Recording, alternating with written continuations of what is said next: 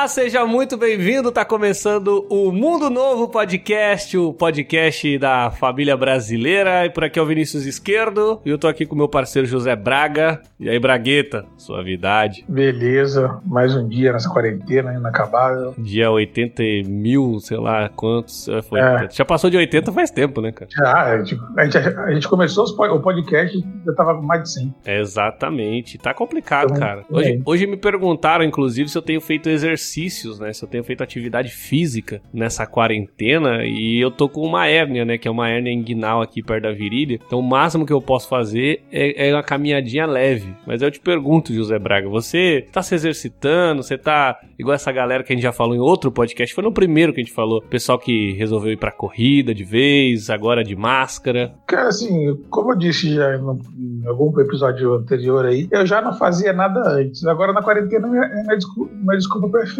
Eu não faço de forma consciente. Para assim, eu, não fazer nada eu- é a minha contribuição para o mundo. Agora você tem uma desculpa, né, Braga? Exatamente. Eu não faço nada porque ah, eu tô em casa, tô de quarentena. Tô ajudando, Respeito a quarentena. ajudando a humanidade. Eu respeito a humanidade. Mas, é, mas por falar nisso, no sábado ah, eu encontrei a dona da academia do meu bairro. Na academia? Ela, não, na padaria. Ah, tá. E Mas aí você mas você tem que ver se ela, tava, se ela tava seguindo a dieta ou não, que aí ela tá furando o negócio. É, então, tava comendo carboidrato. Olha aí, rapaz. É, e ela falou, não, então, já abri academia, hein? Você já pode ir lá. Eu falei assim, "É, lá tem vacina? Ela, não. Eu falei, "É, então eu não posso. Você falou pra ela? Falei.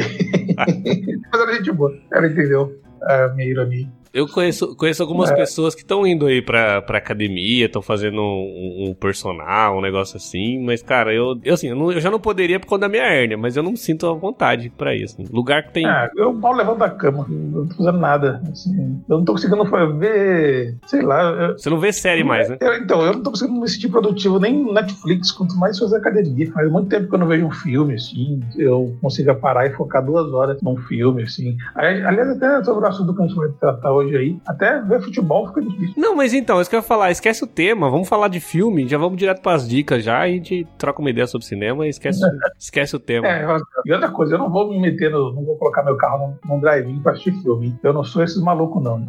Isso é uma pergunta sobre isso, isso é importante. Quanto tá o drive-in aí em São Paulo? Que aqui, aqui na, onde eu moro, um drive-in pra ir no cinema tá uns 60 reais. Você acha esse valor razoável? É, uns 60 reais por carro? Lembrando que isso é só o valor da entrada, não Mas tem, não tem a... não Mas são tem- quatro pessoas. É, dá pra ir até 5 pessoas, né? Ah, Então, porque aqui em São Paulo, se eu não me engano, é, são quatro pessoas por carro.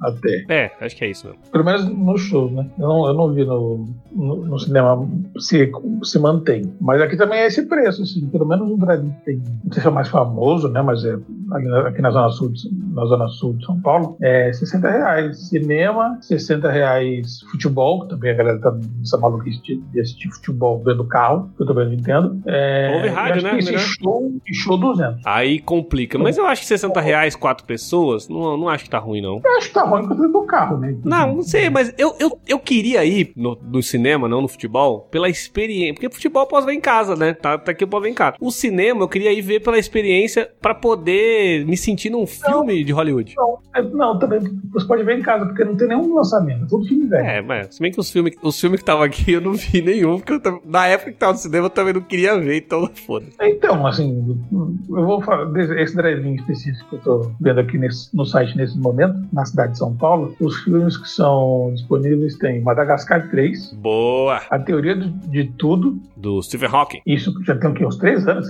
Já, e- cara, esse, esse filme, esse filme já é antigo já. Eu- foi- É, então. Ele, esse filme, ele- acho que ele fez antes de fazer o Animais Fantásticos do, com Harry Potter. Que é o Harry Potter sem Harry Potter. Eu acho que ele foi depois, hein? Foi depois? Não, Será? não sei.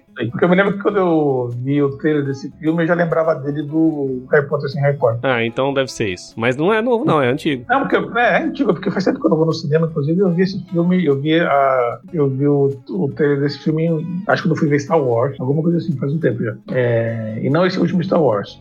O anterior, o Star Wars 7. É, outro filme é Kung Fu Panda 3. Só filme novo. Olha que bacana. Só Então, filme novo. assim, ah, ainda tem filme antigão, entrando numa fria maior ainda. Esse, filme- esse filme aqui tem uns 10, uns 15 anos. Ah, né? já. Esse filme é do começo dos anos 2000, Ben Stiller. É, exatamente. Só Então, novidade. assim, pra ver sessão da tarde, eu tenho meu sofá, cara. Como diria a minha senhora digníssima, falou: por 60 reais eu boto uma TV na, na garagem e, e faço ali mesmo. Um, chama a galera e ainda ganho dinheiro. É. Não, não pode chamar a galera, porque. Não, ela não chamaria, mas ela falou: por 60 reais é mais fácil fazer isso do que no cinema ali. Isolamento social. Mas enfim, eu acho maluquice essas, essas tentativas de driblar o isolamento, que na verdade você não tá driblando o isolamento. Você tá mais isolado ainda. Tá criando uma outra coisa, uma aberração, taca? Tipo, é, beleza, na década, na década de 70 você ter assistir cinema em drive-in, eu até concebo aí, porque, né, vivemos, é, vivemos na época, eu não vivia nessa época, mas o mundo era outro. Agora, pô, 2020, você, você pegar seu carro e ir para um estacionamento, partir uma tela, sei lá, do seu carro, eu acho meio maluquice isso. Eu já sou revoltado com live de YouTube, que pra mim também já não faz sentido. Imagina ir pra um, um drive-in. Chave! Quem é? Bom, o que você quer? Eu vim perguntar se você quer jogar futebol comigo. Não.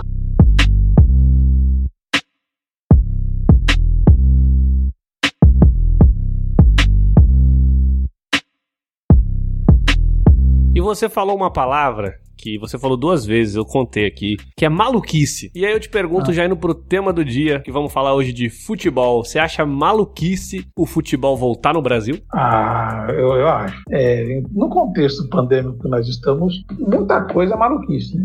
Acho que coisa demais é maluquice. Eu vejo que, que a galera já, já compridão dá uma palavra, mas já tá com foda-se pra tanta coisa. E o futebol é só mais uma dela. Eu sou, eu sou sempre fui contra a volta do futebol porque eu acho que não tem clima. É, eu não caí naquele papo de que, não, voltando ao futebol é uma forma de entretenimento para o povo etc. Acho que não era o caso. E voltar do jeito que voltou, com toda essa maluquice de protocolo que não existe na prática, então acho que não, não faz sentido nenhum. É uma situação muito complicada, né? No momento que a gente está dessa gravação aqui, o Campeonato Brasileiro começando, né? É, nas primeiras rodadas, a gente está fazendo essa gravação e já tivemos problemas, né? No jogo do São Paulo e Goiás na primeira rodada, o campeonato o, o, jogo foi adiado por conta de 10 jogadores do Goiás que, que pegaram o, o Covid. A própria situação na final do Campeonato Paulista, né? Que o Palmeiras eh, não vinha fazendo o isolamento dos seus jogadores, o Corinthians vinha. Aí teve até uma questão dos presidentes se alfinetando, porque o protocolo do Campeonato Paulista dizia que o, joga eh,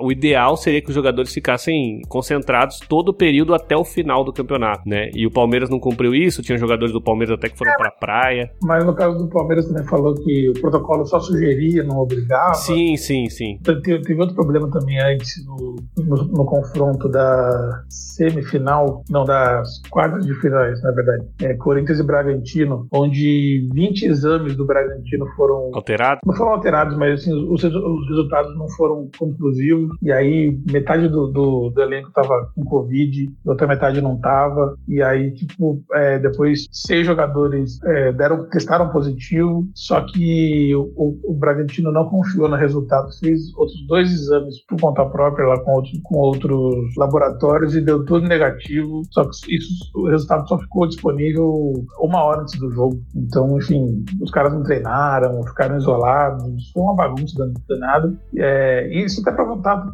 provocando até repercussão até hoje, né? Porque, por exemplo, esses resultados do, do Bragantino foram, no, foram todos do, do mesmo hospital, né? Que é do Albert Einstein, que disse que teve um o reagente que eles usaram pra, para os exames, é, o reagente estava errado, deu um problema no reagente, só que não explicou direito. Então, isso provocou que muitos clubes não querem fazer os exames no, no Einstein que até pouco tempo atrás era o sinônimo de, de, excelência. excelência na questão da Covid. Enfim, é, eram eles que administravam o hospital de campanha de São Paulo, que era do Pacaembu, lá no estádio do Pacaembu. Enfim, o Albert Einstein é o parceiro da CBF para fazer, para coletar e fazer é, análise, análise das amostras de PCR do Campeonato Brasileiro. E por conta de, desse incidente com o Bragantino, vários clubes estão, não estão querendo fazer esses exames com o Albert Einstein e, e estão fazendo por conta própria, né? O Corinthians já avisou que faria isso, o Flamengo, o Atlético Paranaense também já disse. E isso provoca o quê? Que, na verdade, nós não temos protocolo, né? Quando cada time escolhe uma forma de fazer as coisas,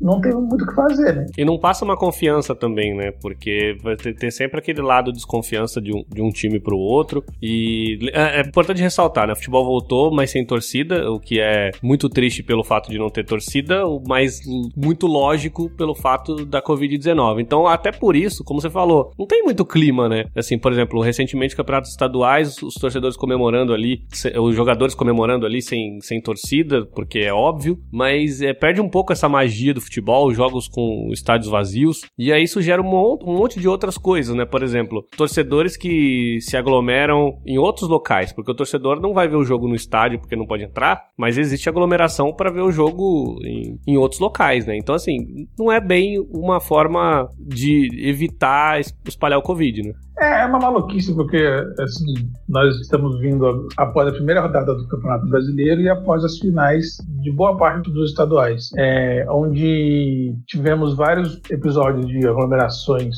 é, pelo Brasil inteiro, assim, para gritar é campeão, e, e, por incrível que pareça, teve aglomeração para protesto de torcida, em vários lugares do Brasil também. Então, assim, acho que a teoria de que o futebol voltando traria um entretenimento melhor para o público foi por água abaixo, que o público respeitaria e não se aglomeraria também foi por água abaixo. Então, assim, eu acho que a volta do futebol não tem propósito nenhum que não seja é, o mercado do futebol voltar a funcionar e rodar o dinheiro.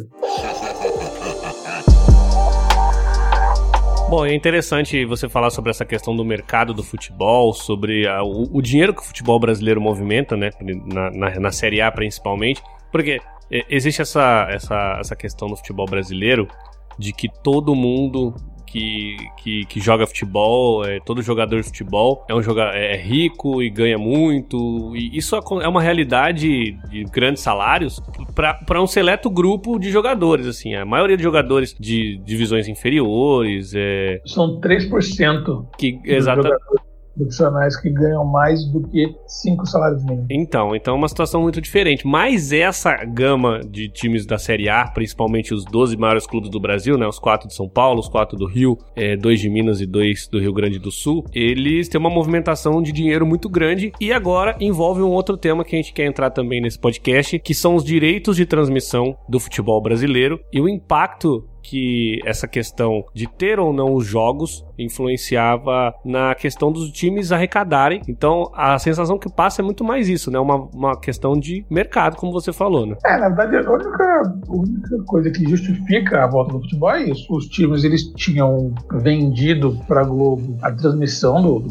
do, Campeonato Brasileiro, né? E como todos os clubes baseiam o orçamento com grande parte com o dinheiro da, da televisão, não ter esse dinheiro é, inviabilizava mais, muito mais os clubes que já são inviabilizados naturalmente. Então, assim, o, o clube entra em colapso, qualquer clube entra em colapso. Então, forçar a barra para a volta dos clubes, para a volta dos jogos, na verdade, era forçar a barra para, para que se volte a receber também, né? E, e, e também por isso que eles, eles não abriram discussão de um novo formato de campeonato, de encurtassem, que fizessem um turno só e tudo mais, porque eles venderam 38 rodadas para TV Globo. E para receber o dinheiro que foi acordado, dinheiro que eles já contam, né? Tipo, eles já estão fazendo contas com esse dinheiro, eles precisariam entregar 38 rodadas. É, só para quem não sabe aí, a Rede Globo entregou os direitos de transmissão da Libertadores é, agora, porque ela julga que é muito caro, enfim, como contrato ela poderia abrir mão dos direitos de transmissão sem pagar multa em caso de pausa do campeonato por mais de cinco meses. E como a pandemia proporcionou isso, ela devolveu os direitos. Então, a princípio, nós não teremos Libertadores 2020 transmitida em TV aberta. É, é, é legal a gente passar, porque a gente tem um público de pessoas diferentes que às vezes não estão tão ligados com futebol, então, dependendo do tema, pode ser que alguém se sinta mais perdido. Então, é importante ressaltar que a, a Rede Globo, por muitos anos, ela detém, né, como o Braga falou, esse monopólio da transmissão do, dos jogos de futebol. Começou ali mais ou menos, ali nos anos 80, nos anos 80 para cá. É muito comum, inclusive, eu ouço isso de gente, torcedores antigos, que antigamente era mais pelo rádio mesmo, né? O pessoal não tinha muita ideia dessa parada de ver jogo pela TV, era mais jogo de Copa do Mundo, ou jogos de seleção. Então, é, foi mais ou menos ali a partir dos anos 80. E recentemente a Globo tem um monopólio, é, se eu não me engano, desde 2002, que só a Rede Globo em TV aberta transmite. Aberta e fechada, né? Copa do Mundo no Brasil. Não, é, fechada não. Fechada tem, teve Fox Sports. Fox Sports, verdade. 2014. Mas é, TV aberta? TV aberta, eu não me lembro se 2010, eu acho que teve Band também. Band. Na verdade, o que a Globo faz, ela compra os direitos e revende também. É, como, porque assim, como pela nossa legislação você não pode ter, você não pode ter um monopólio, apesar de ele existir, de existir o um monopólio, em tese você não poderia ter. Então, por muito tempo, o que a Globo fazia? Ela comprava os direitos e revendia o direito, revendia parte dos direitos para uma outra emissora só para que não fosse configurado o monopólio. Então, que é o que acontecia quando a Bandeirantes anos. transmitia jogos, por exemplo, do Campeonato Brasileiro. É, e com uma, uma época também anterior foi a Record também. Durante um tempo a Record fez isso. É, depois, a, depois a Rede Bandeirantes. Inclusive, se não me engano, para 2021 a, a Bandeirantes vai voltar a transmitir também. Vai voltar a transmitir os, os jogos do Campeonato Brasileiro. Só que, por exemplo, como a Globo compra e revende, ela impõe algumas regras. Então a, a, a Bandeirantes ela nunca poderia transmitir um jogo diferente do jogo que a Globo estivesse passando para aquela praça, para que não dividisse, não competir, né? né? Para que, que, não dividisse a atração. Então, é só, era, era só pro forma, né? Só para não existir o um monopólio de fato. Não configurar, Desde, né? É isso, não configurar o um, um monopólio.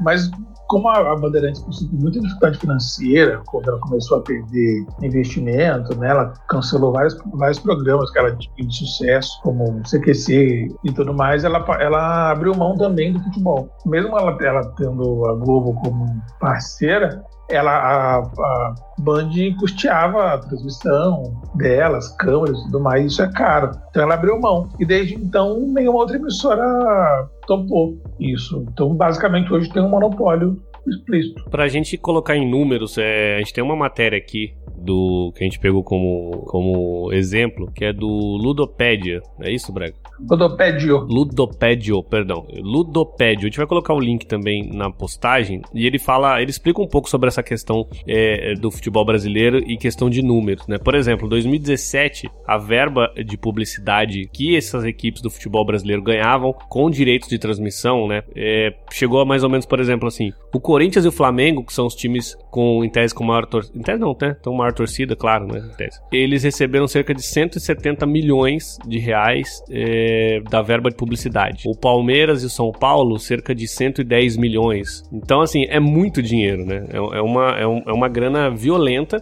e isso fora o que a Rede Globo arrecadou, assim, a Rede Globo repassa esse dinheiro, repassava, né, para os clubes, repassa ainda. Isso fora o que ela consegue em questões de placa de publicidade que coloca ali no, no gramado também, porque tem aquilo, né, tem a... Os... Então, mas é, então, depois de 2007, isso mudou, de 2017, isso mudou. É, até 2017, toda essa questão de publicidade do gramado era da Globo. A partir de 2017, no, no novo contrato da TV Globo com os clubes, que começou em 18, na verdade, é, aliás, não, desculpa, começou em 19, no ano passado, que é 19, 20, 21, 22. Até 2024, não é? É, é até 24, 22, 24.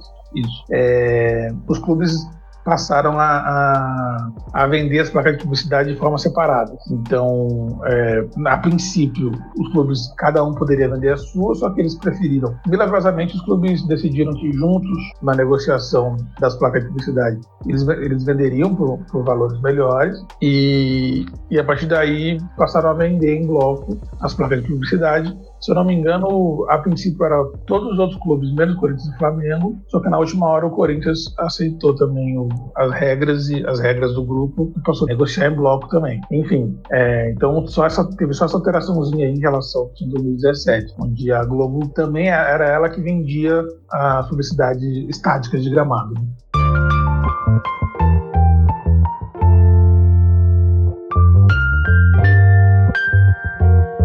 Bom, e agora 2020 é, foi publicada recentemente pelo Bolsonaro a MP, que é conhecido como a MP do futebol, que é a MP 984, que em tese ela acaba com a obrigação de anuência do visitante para televisionar partidas. O que, que seria essa anuência e qual que é o problema que a MP do futebol tenta resolver? Primeiramente, foi uma pressão foi uma pressão do Flamengo, junto com o Bolsonaro, para deixar a Globo em maus lençóis, né? Enfim, eu não quero aqui comentar política, mas basicamente foi isso, né? O, a diretoria do Flamengo tem certa simpatia pelo governo do Bolsonaro e topou participar disso, né? Assim, o Bolsonaro fez uma, uma medida provisória por um assunto que não tinha urgência nenhuma, como esse. Em meio à Covid-19. É, em meio, a uma, uma pandemia, para que pressionasse a Globo, enfim, deixasse ela um pouco mais é, de saia justa nesse momento. Ô Braga, a gente não quer comentar política, mas a gente sabe que o, a, essa questão da rixa, né? Rede Globo com o governo Bolsonaro também. Até recentemente chegou a 100 mil mortos no Brasil por Covid. O, o, a Globo fez um editorial e até o próprio Bolsonaro criticou. Então existe uma troca de farpas que é pública entre governo e a, e a emissora. Sim, e ele está se valendo do maior produto da emissora, basicamente, né?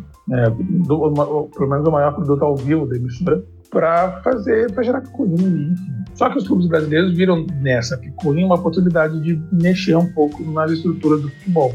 Então, assim, o que essa medida, em tese, é, mexe é que até, até então, até o presente momento, inclusive, né, ou pelo menos daqui até 2024, que é quando acaba esse contrato com a Globo, é, uma TV ela só pode transmitir um jogo se ela tiver contrato com os dois clubes, tanto com o mandante quanto, quanto com o visitante. o que a, a ANP propõe é que só precisa ter contrato com o mandante. Então, cada time pode é, vender, é, pode negociar a transmissão do mando dos seus 19 jogos do Campeonato Brasileiro com quem quiser, pelo valor que achar necessário, enfim, sem que, sem que o visitante concorde com isso, enfim. É, na prática é isso. É, no argumento dos clubes, isso isso é, geraria, é, aliás, isso impediria que acontecesse os apagões de transmissão que aconteceram ano passado, porque o ano passado foi o primeiro ano em que a Turner, é, detentora do, do esporte interativo, comprou os direitos de alguns clubes. Empresa americana, né? né? É, uma empresa americana. Comprou os direitos de transmissão de alguns clubes e ela passou a transmitir via TV fechada os, os jogos de acho de nove clubes, se não me engano. É, então, como ela, ela tinha, como ela só tinha contrato com clubes, com alguns clubes, durante um período, é, quando um clube da Turner, da Turner enfrentava um clube que tinha contrato com a Globo, na TV fechada você não podia transmitir. Então, por exemplo, você acaba, acabava tendo apagão, apagões né, de rodada. Assim de 10 jogos da rodada, a gente tinha vídeo de 7. Três jogos a gente não, não tinha vídeo, né? A gente só sabia o que acontecia pelas rádios que transmitiam. E no argumento, na argumentação dos clubes e com a nova MP, isso acabaria. Só que na minha visão, a, essa nova MP ela provoca outras distorções, que não essa, na verdade. Eu acho que essa distorção de você de ter, ter apagões, você consegue resolver com um contrato bem feito. Eu acho que o, o, os clubes eles é, preferiram é, optar por uma nova base de negociação de uma forma, na, na, minha visão, equivocada, né? Porque isso eu acho que na prática só vai aumentar o abismo da, dos clubes que ganham mais em relação aos que ganham menos. Dá pra gente dizer então que a MP ela dá um pouco mais de tranquilidade para os clubes negociarem de, de forma mais independente. É, não diria tranquilidade, tipo assim, ela abre o mercado. Abre né? o mercado. Ela, Mas pode ser que ela, ela consiga ganhar muito menos do que ela ganharia antes. Os clubes, tá dizendo? Os clubes, é isso? Então, é. Então, isso os clubes não falam, eles acham que não, eles acham que eles podem ganhar muito mais. Só que é isso que eu penso, particularmente. Particularmente, eu acho que é, os clubes vão ganhar bem menos do que eles ganhavam antes, porque a Globo ela não vai pagar pela exclusividade. Né? É, então, é, assim, quando, você, Globo, quando é exclusivo. A Globo paga hoje para os times, ela paga, ela paga muito pela exclusividade pelo fato de só ela, de só ela transmitir. A partir do momento que qualquer outra emissora pode transmitir, ela não vai transmitir ela não vai pagar o que ela pagava, entendeu? Até e tem outra coisa tem, o interesse de, da TV pelo Corinthians, pelo Flamengo, pelo São Paulo, pelo Palmeiras é diferente do interesse para Chapecoense. É isso que eu ia te perguntar, eu ia, isso que eu ia te perguntar sobre essa questão, porque a gente sabe que existe é, um, um, um, existem times que têm tem torcida, mais torcida, tem, tem maior visibilidade, e um dos, dos argumentos que eu vejo também é sobre essa questão de ter a oportunidade do torcedor ver mais jogos do próprio time, porque dependendo da, de determinada região não, não tem tanto acesso a tantos jogos do, do, do próprio time. Lembrando que a Rede Globo tem a TV aberta, tem a TV fechada e tem também o Premier, né, que é o você paga a parte que é o Premier Futebol Clube, que você pode comprar o pacote ou comprar jogo, jogo a jogo, ou você pode comprar o pacote que é. Você já comprou o Premier? Dá mais ou menos 80 reais ali, Brega, pra, pra ver todos os jogos do Campeonato Brasileiro? É, quando eu comprava era mais caro. Né? É, é, é, quando eu comprava era, era 80 reais. Esse ano tá R$59,90. Mas, mas hoje dá pra ver só pela internet ou não? Tem que ter um, um TV. Não, é, Hoje, desde o ano passado, você consegue só assinar a versão online dele. Ah, então. E aí dá o quê? Uns 70 reais, que por mês. Não, 60. 60 reais por mês. E aí fica a pergunta: se também não é uma questão de elitização do futebol, né? Que a gente vê, é um valor que 60 reais por mês. Pode pensar, ah, não é tanto, mas às vezes um cara que não tem tanto poder aquisitivo, desembolsar 60 reais por mês para conseguir ver os jogos do time dele, é, se ele conseguiria, né? A gente vê que também os ingressos estão caros, né? No momento não tem jogos com público, mas você que vai bastante na Arena Corinthians, quanto que tá o ingresso hoje? Uns 100 reais pra ver um jogo? Não, o mais barato, que é setor sul, sem, sem você é, para quem não é sócio torcedor, é mais barato 50. 50 reais. É, é, só que se você não for, se você não for sócio torcedor, torcedor a, a, você, dificilmente você tem acesso a esse setor, né, por esse preço. Então você vai começar a ter acesso num jogo de média relevância é, com ingresso a partir de 80, mais ou menos. Mas então, essa, essa, esse é um argumento que eu vejo. A MP não seria uma forma de o torcedor de times com menor expressão ter um acesso maior a acompanhar o clube? Ah, então, ah, eu acho assim, é, a princípio, é, até seria. Porque o argumento dos, dos, clubes, dos clubes do Nordeste, por exemplo, é que é, você vendendo separadamente, você consegue atingir menores, é, menores emissoras, enfim, é, as pessoas que. É, você consegue atingir mais, mais pessoas, segundo eles. O que eu discordo, tese, porque assim, a não ser que você tenha uma, uma emissora que, que pague é, é, para ter aquele para ter aquela estrutura não, assim para tra traduzir e transformar em milhões assim, nenhuma outra emissora tem condição de transmitir futebol que não seja Globo. Na prática hoje assim, hoje em dia não tem nenhuma outra que consegue transmitir. É, os, os, clubes entraram nessa lorota, na minha visão, que foi transmitir jogos pelo YouTube, que é uma para mim uma, uma burrice, é, entendeu? Ah, porque no YouTube a gente consegue lucrar mais com as doações, assim, é, e foi, foi provado que não fizeram uma conta. O Flamengo, é, no seu primeiro jogo que ele fez pela, pela Flá TV no YouTube, ele arrecadou 900 mil reais. É, se você separar o direito de transmissão que a, Globo, que a, Globo, paga para o Flamengo, pega o direito de transmissão que ela paga durante o ano, divide para as partidas que o Flamengo tem na temporada, televisionado, né, enfim, dá 2 milhões e meio para o jogo. Então você, ele, ele trocou, ele está em tese trocando 2 milhões e meio por 900 mil. Para funcionar, isso teria que ser, é, ele teria que conseguir um acordo com alguma outra empresa e ainda essa empresa liberar que ele transmitisse pelo YouTube também, o que seria difícil, né, para conseguir equilibrar essa conta. É, quando acontece, assim. E outra coisa também, aí eu, eu, eu não quero ter o complexo de virar-lata, mas eu acho que na parte que funciona. Gente, é, se transmitir o jogo pelo YouTube fosse rentável, Barcelona e Real Madrid fariam. E eles não fazem. Que são times eles que têm muito mais. São times que têm muito mais expressão mundial, né? Que não tem só é, torcedores locais. exatamente, eles têm pessoas. Pô, imagina um jogo, um super clássico no YouTube é, é, imagina quanto de audiência não vai ter. Então, assim, se isso fosse rentável, se fosse interessante, esses clubes fariam. Acontece que eles preferem trocar essa relativa rentabilidade por um contrato fixo que vai te garantir um pagamento, onde você pode negociar, onde você pode se basear naquele contrato e, planejar o seu ano com, com aquilo. Entendeu? Eu acho que essa é uma é, é um campo do cisne que a galera não está entendendo. Eu, eu li declarações, eu li e ouvi declarações de presidente dos clubes brasileiros depois da aprovação, depois dessa MP, que vale lembrar, ela não é ainda, ela não é uma lei. É uma medida provisória. Tem, então, é como medida provisória, ela já entra em vigor, só que ela tem é, três meses, se eu não me engano, para funcionar. É, ela tem três meses de validade e ela é renovável por mais três meses. Depois, desse, quando ela cumpre esses seis meses, ela precisa ser votada na, na Câmara dos Deputados para que, a, sendo aprovada, ela passe a valer de fato, né? Ou seja, ainda corre o risco desse desgaste todo dos clubes não darem nada, porque eles podem chegar no, na, na votação e não, não ser aprovado e votar o que era antes, entende?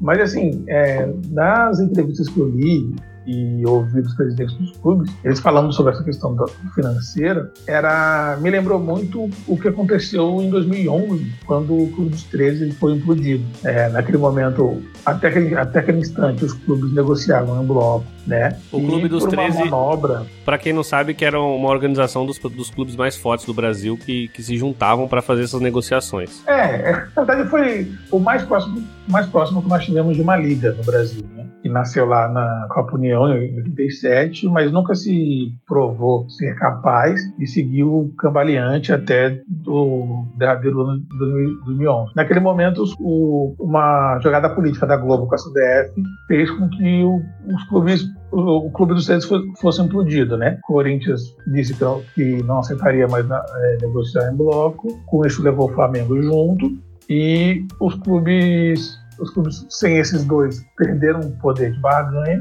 e eh, o discurso que Corinthians e Flamengo usavam é que se eles, se eles negociassem separadamente eles ganhariam mais.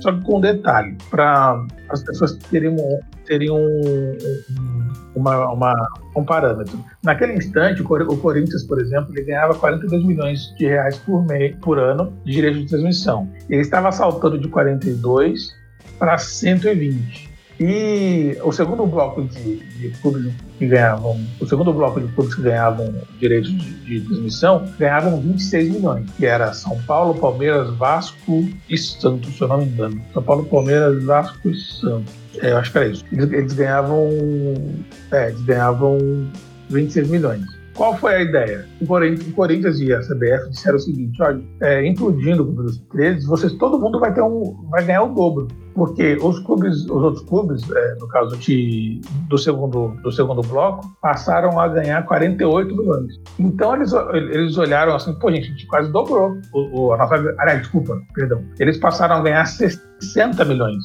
De 26 e passaram a ganhar 60. Então todo mundo falou assim: ah, beleza, eu aceito. Porque eles, eu, os dirigentes só viam a diferença do cofre dele. Só que o que eles não perceberam é que eles tinham uma diferença para o Corinthians de 16, de 16 milhões, né? Que era 42 para 26 a 16 milhões. Me corrija isso, cara, porque eu não sou muito bom com conta. De quanto? 42 para? É, o Corinthians ganhava 42 e os outros clubes. O Corinthians e o Flamengo ganhavam 42 e o, o segundo bloco ganhava 26. Então é uma diferença de 16 milhões. Confere? Isso. Então, só que como o Corinthians e o Flamengo foi para 110 e os outros e 60 os outros foram para 60, eles olharam, pô, beleza, a gente mais que dobrou. Mais os só outros. Que a diferença que era, só que a diferença que era de 16 milhões para o primeiro bloco passou a ser de 50 milhões. Então, na prática, os, o, aquele dinheiro passou a valer menos. Então, você acha que, por exemplo, com a questão da MP se, se vingar, talvez esses clubes que ganham mais, é, como Corinthians e Flamengo, por exemplo, reduzam um pouco, porém os que já ganham menos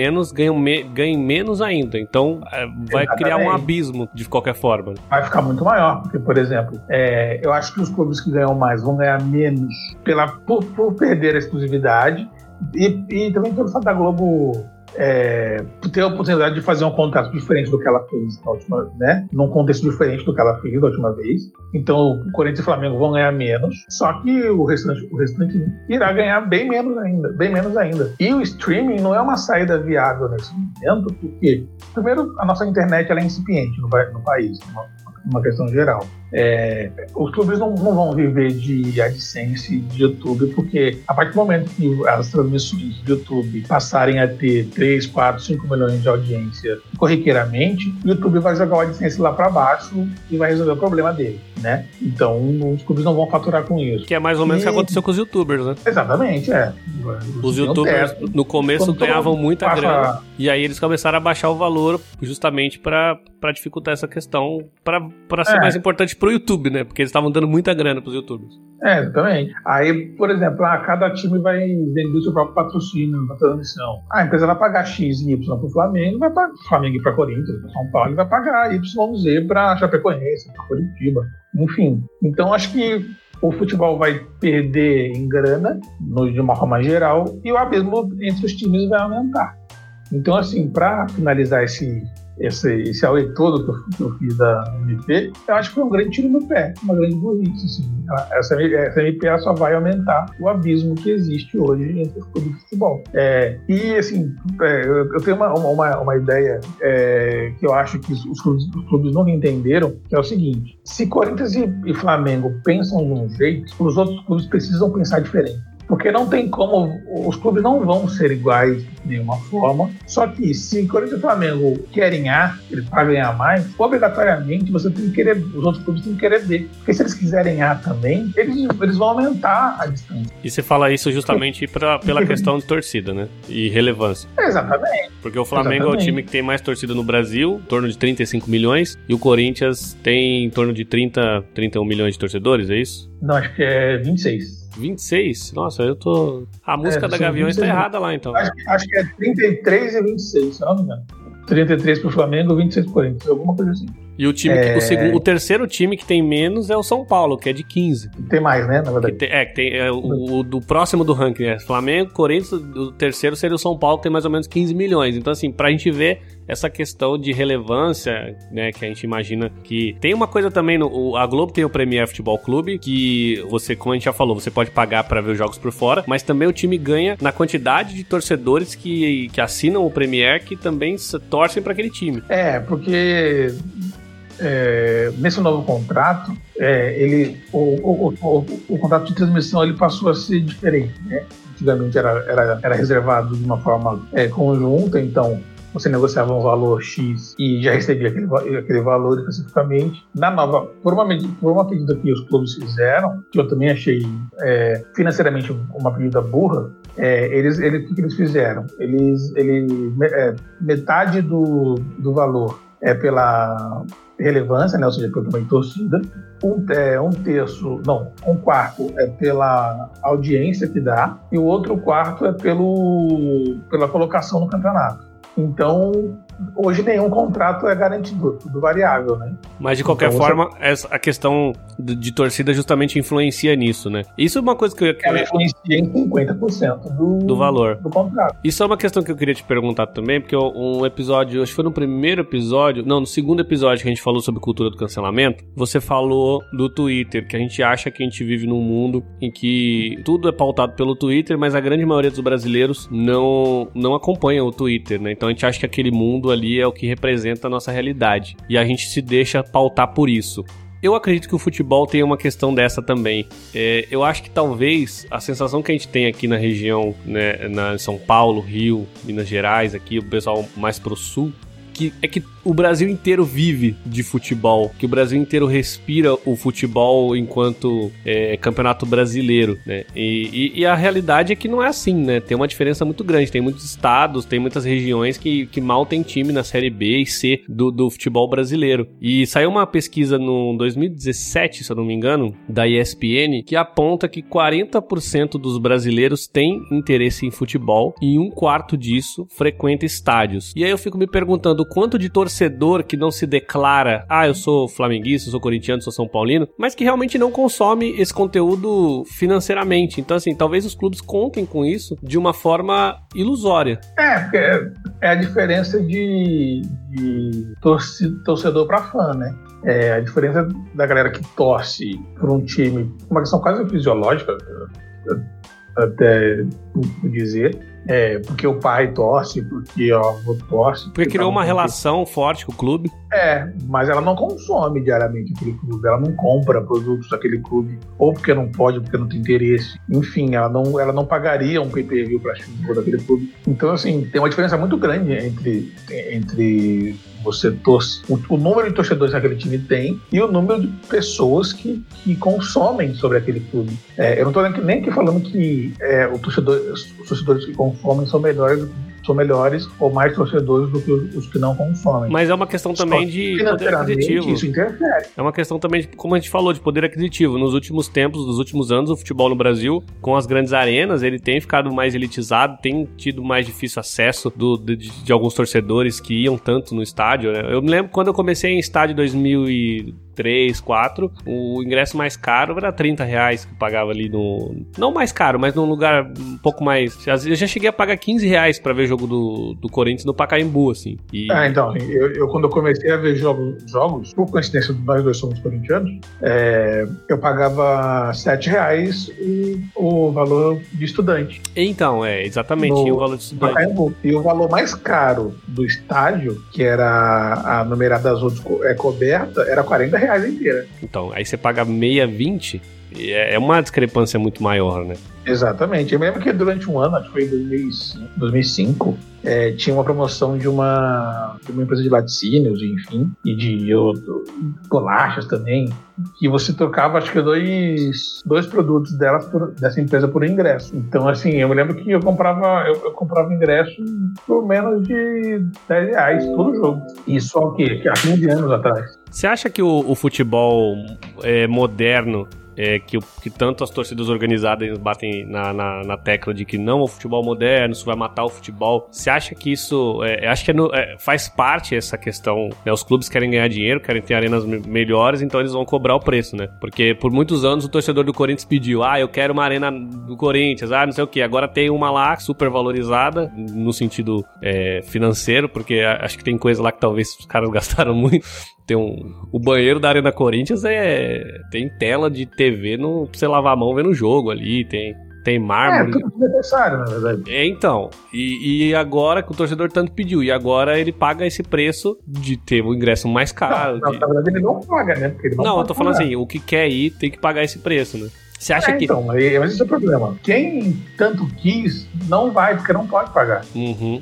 É, então, assim, eu tenho uma, uma, uma teoria, eu sou, cheio, de teorias. Quem está começando a ver o podcast agora que se acostume. É que hoje em dia, é, para um, um é, para um, um jovem torcedor, ou de um bairro pobre da cidade de São Paulo, ou vou falar de, de uma grande capital aí do Brasil, ou de uma cidade do interior que não tem um time de futebol representativo no território nacional, é, eu tenho certeza que esse, essa jovem criança ela é mais afetada, ela é mais impactada com notícias, com jogos de times europeus do que de times brasileiros. Eu vou fazer aqui uma comparação com um, um, jovem de Cuiabá, que tem uma torcida é, muito grande, se não me engano, do Corinthians. É, esse jovem, ele tem mais acesso a, no, a jogos do Manchester, do Manchester City do que do Corinthians. Porque passa toda semana na TV a cabo, num pacote intermediário, se não me engano, TV a cabo. Toda semana passa o jogo, o jogo do Manchester City na TV, porque passa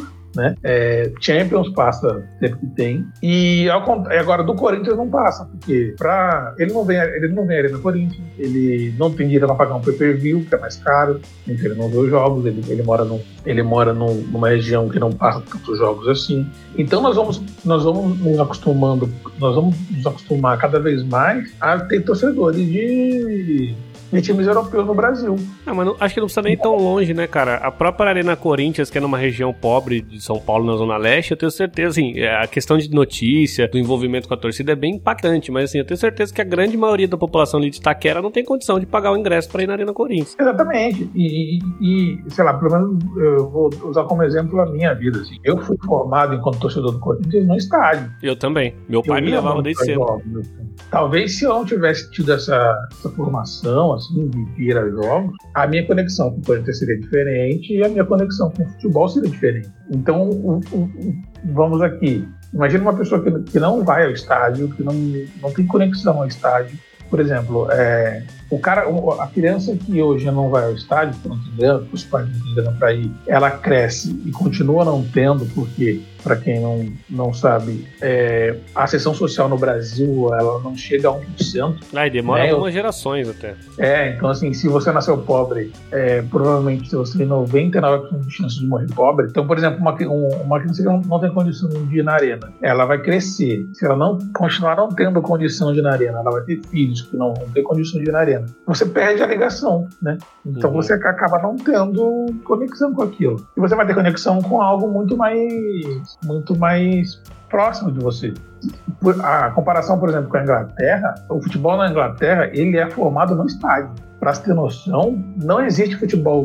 A Premier League, tão famosa, considerado o maior campeonato do mundo, ela não passa na TV aberta inglesa. Ela não é transmitida em TV aberta inglesa. Assim. É, durante todo o ano, só um jogo é transmitido na TV aberta inglesa, que é, é a final da Copa da Inglaterra, né? Cup, que é, que é a partida que é disputada em Wembley. Todos os outros jogos são, são transmitidos por TV a cabo e pay-per-view. Entende? Então, assim, é, eu acho que a falta de visão dos clubes brasileiros que pensam no momento de encher o bolso agora, cobrando mais caro o ingresso, fará com, com o passar dos anos, menos pessoas se interessem time, menos pessoas comprem camisa, menos pessoas assistem pacotes de, de futebol na TV e assim por diante. Eu acho que falta uma visão macroeconômica, transformando o futebol numa, numa grande aula de economia na, na GV, de estratégia. Assim, é, os nossos clubes, antes de, de quererem ser internacionais, eles precisam ser de fato nacionais. E eu acho que, voltando, fechando o, o, a parábola inteira e amarrando com o, o papo, eu acho que a, a MP é, 984 só vai aumentar esse, esse, esse vácuo, né? Concluímos então. Não futebol é. moderno, e não MP984. É, pelo menos essa é, é, é, o que eu, é, o que eu, posso pensar agora. Não, mas deu, pra, mas deu pra bater um, um, papo legal interessante sobre isso. Eu acho que o futebol tem, tem muito mais pano pra manga. A gente pode até ver se em outros episódios a gente fala mais sobre isso. Porque é, dá pra gente falar sobre vários assuntos, mas é que o nosso tempo tá curto hoje também. Já chegamos aqui a quase uma hora de podcast. então vamos pras dicas, Braga? Bora aí.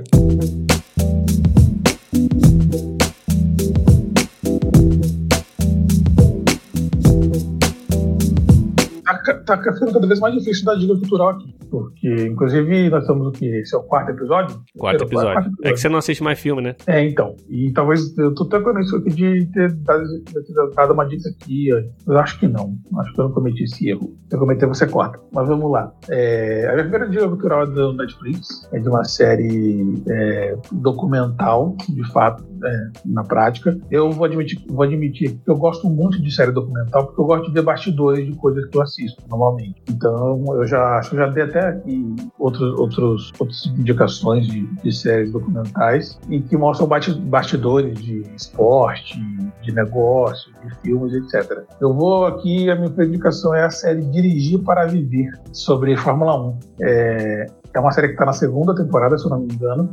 Eu terminei agora a primeira. E a primeira é, é, se passa na temporada de 2018 da Fórmula 1. E cada episódio eles estão acompanhando uma equipe é, ou uma equipe, de uma, forma, completa, eles acompanhando os, os gerentes gerais, né, os, quem comanda a equipe, ou algum piloto especificamente que você acaba acompanhando a equipe, né? Então tem episódio, tem episódio, um episódio muito bom que eles tratam, eles acompanham o Daniel Ricciardo, né, que na época corria pela Red Bull, e tem um, um momento muito importante, em 2008 foi a, foi a renovação, a não renovação de contrato dele com a Red Bull, e na série mostra ele tomando a decisão, como ficou o clima dele dentro da equipe, porque foi anunciada a renovação dele, e, e a, a equipe para qual ele ia se transferir no meio da temporada. Então ele ficou. A, a, equipe. Ele tinha um relacionamento com a, com a equipe até aquele momento em que a equipe queria que ele renovasse. A partir do momento que ele não renovou, o tratamento foi um pouco diferente, enfim. Mostra também a rivalidade entre os, os comandantes de cada equipe, essa guerra de egos que tem também. E mostra é, a história das equipes então tem a McLaren, né, a lendária McLaren é, dos anos 80, 70, 80, 90 e início de 2000 para uma McLaren que não tem o mesmo protagonismo hoje em dia, mostra um pouco da cobrança dela daquela para hoje.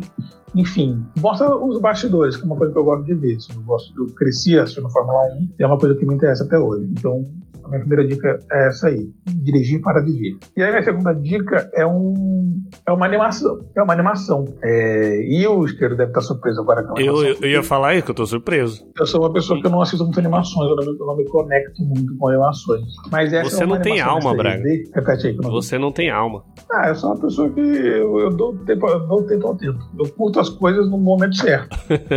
Então, quando eu era pequeno, quando eu era criança, eu gostava de animações, hoje nem tanto. Não estou aqui chamando o nobre ouvinte que curte animações de criança. Mas sim. Não é isso. Só estou falando. Você aceite como, aceite como o seu coração permitir. Então, assim, só que essa animação eu acho ela um pouco diferente, que ela é mais 3D, ela é uma animação um pouco mais tecnológica. E é uma série chamada Love, Death, Love, Death and Robots, que é uma animação é, pelo Tim Miller, se eu não me engano, que é o, é o diretor dela, e é um mundo pós-apocalíptico. É, na verdade, não é pós-apocalíptico, não, é um futuro, né? É, esqueci o nome do Distópico? Gênero, é, o futuro distópico, exatamente isso. Onde alguns fazendeiros criaram armaduras é, com inteligência artificial que, que lutam. É uma rinha de robô. Tudo que no futuro nos reserva rinha de robô. Então, nessa, nessa rinha de, de robô, você tem ali uma, uma historinha é, daquelas inteligências artificiais, como eles se conectam com as pessoas, enfim. É, é, é uma história. É, são episódios curtos de, de 7, 8 minutos. Acho que, acho que o mais longo tem 11, acho, 11 ou 12 minutos. E você não precisa. É, elas não são sequenciais, ou seja, são historinhas independentes, você não, não precisa ter uma sequência para assistir. Então, acho que é é minha dica dessa semana aí. Boa, bom, a minha dica é um filme de 2018 que eu nunca, nunca tinha visto ainda. Aliás, eu sou um cara, eu tenho esse problema, viu? Eu vejo muitos filmes depois de muito tempo que eles são lançados. Eu não sou um cara muito atualizado com cinema, então acho que talvez eu esteja vivendo ainda em 2015, porque eu, esses dias eu vi um filme aí de 2015 e, e eu, eu nem sabia que existia. Mas a minha dica é o filme Hereditário, que é o filme de 2018, que é um terror barra drama do. Eu não, eu não conheço, né? Mas eu acho que Ari, Ari Aster, o diretor. É... Cara, é um filme muito, muito interessante, assim, meio maluco. Eu não sou muito chegado a filmes de terror, mas a minha digníssima namorada queria ver e ela achou que era uma parada de terror psicológico. E realmente tem um terror psicológico muito forte no filme. Só que tem muitos momentos que tem muita coisa que só se encaixa no final. Eu adoro esse tipo de filme que se encaixa só no final. E é muito legal porque ele é bem assustador. Eu não sou um cara que curte tanto filme de terror, principalmente filmes que jogam tudo na sua cara, assim. Ah, esse é o monstro, esse que você tem que ter medo, esse é a pessoa filha da puta da história. Então, assim, é, os personagens têm muitas nuances, assim. Tem um drama familiar foda mesmo, apesar da questão de terror do filme. E é muito legal ter um, uma questão de luzes muito boas, que me irrita um pouco, que é aquela. Sabe aquela casa do filme de terror tudo escuro, sabe? Tipo, odeio casa escura, odeio casa escura, odeio casa escura. Mas isso deu um. Onde o terror é no suspense, não tanto na figura. É, cara. E, e, e, só que o jogo de luz luzes, ele faz parte do filme, assim. Então, diversos momentos, a, a, luz muda na cara do personagem e isso indica meio que um estado do personagem, assim. É muito legal. Não dá pra dar muito spoiler, porque, como eu falo, se eu, se eu falar o que eu penso do filme, eu vou dar dando spoiler. Mas assistam Hereditário, esse filme aí de 2018, um filme de terror, que é muito legal e essa é a minha dica. Toda semana um filme diferente. Aí, beleza. Valeu, Bragueta. Valeu. Tamo junto, então. Até semana que vem. E... Até a próxima. A, até a próxima, Brasil. E vou te fazer uma outra pergunta, só que a gente falou de futebol hoje, eu esqueci de te perguntar. O Palmeiras recebeu a medalha de vice de 2018 nesse final de semana também? Ou? Eu não sei, porque era Paulistinha, né? Era Paulistinha. Um, um campeonato de, de, relevância, talvez eles, eles, se interessem. Esse é José Braga. Tamo de volta então semana que vem com mais Mundo Novo Podcast. Um abraço. Valeu. Valeu.